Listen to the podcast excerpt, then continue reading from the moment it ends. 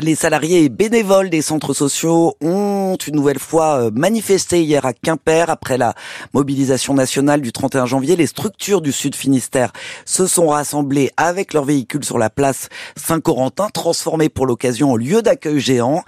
Les centres sociaux confrontés à des charges en hausse et à des recettes qui au mieux.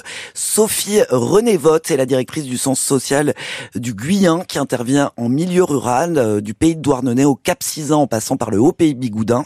C'est un bassin de population d'environ 45 000 personnes. Elle s'est confiée à Thomas Biet.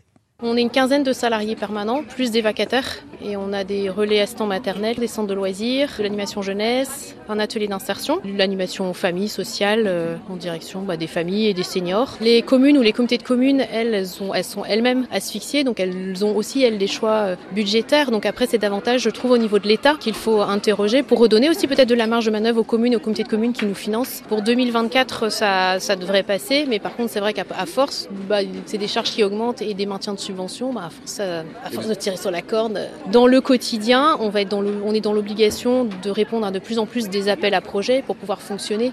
Est-ce que c'est devenu un peu comme les, les, chercheurs qui passent plus de temps à faire de la paperasse pour avoir des subventions qu'à chercher? Est-ce oui. que vous en êtes là? Oui, de plus en plus, ouais de plus en plus parce que bah il y a bah, parce que justement il y a le maintien des, des subventions sauf que bah, les charges augmentent bah, il faut aller chercher de l'argent ailleurs quoi. Vous en tant que dirigeante de structure vous cassez la tête toute la journée pour essayer d'aller chercher des financements c'est voilà, ça? c'est ça. Le risque il est qu'on peut très vite glisser dans bah, finalement il y a des financements là je vais aller là et ne plus répondre aux enjeux du territoire. Et c'est quoi les spécificités d'un territoire comme le vôtre qui est rural? Les milieux ruraux se paupérisent. On n'est pas encore euh, par exemple si on prend l'exemple de Douarnenez euh, oui il y a une précarité très forte chez nous, elle n'est pas, elle est pas aussi marquée. Par contre, elle évolue à la hausse. On est beaucoup sur de la tranche de travailleurs pauvres. Des gens qui viennent s'installer parce que les terrains, bah, ils sont pas chers. Euh, ils ont du salaire, pas suffisamment pour pouvoir euh, peut-être partir en vacances ou pas pouvoir euh, avoir des loisirs comme n'importe qui. Donc c'est, on est là pour essayer de répondre aussi toute à cette population. Quoi. Et quand vous parlez de l'augmentation des charges, concrètement, vous, est-ce que vous avez des exemples?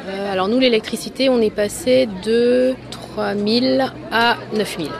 Donc c'était multiplié par 3. Et le carburant en milieu rural. On fait 60 000 km dans l'année. Pareil pour les charges salariales, là, on se prend 20 000 euros là, entre 2023 et 2024. C'est simplement des augmentations liées au, à l'inflation, ce qui est normal. Mais on se prend 20 000 euros sur l'année. Bon, bah, il faut les trouver.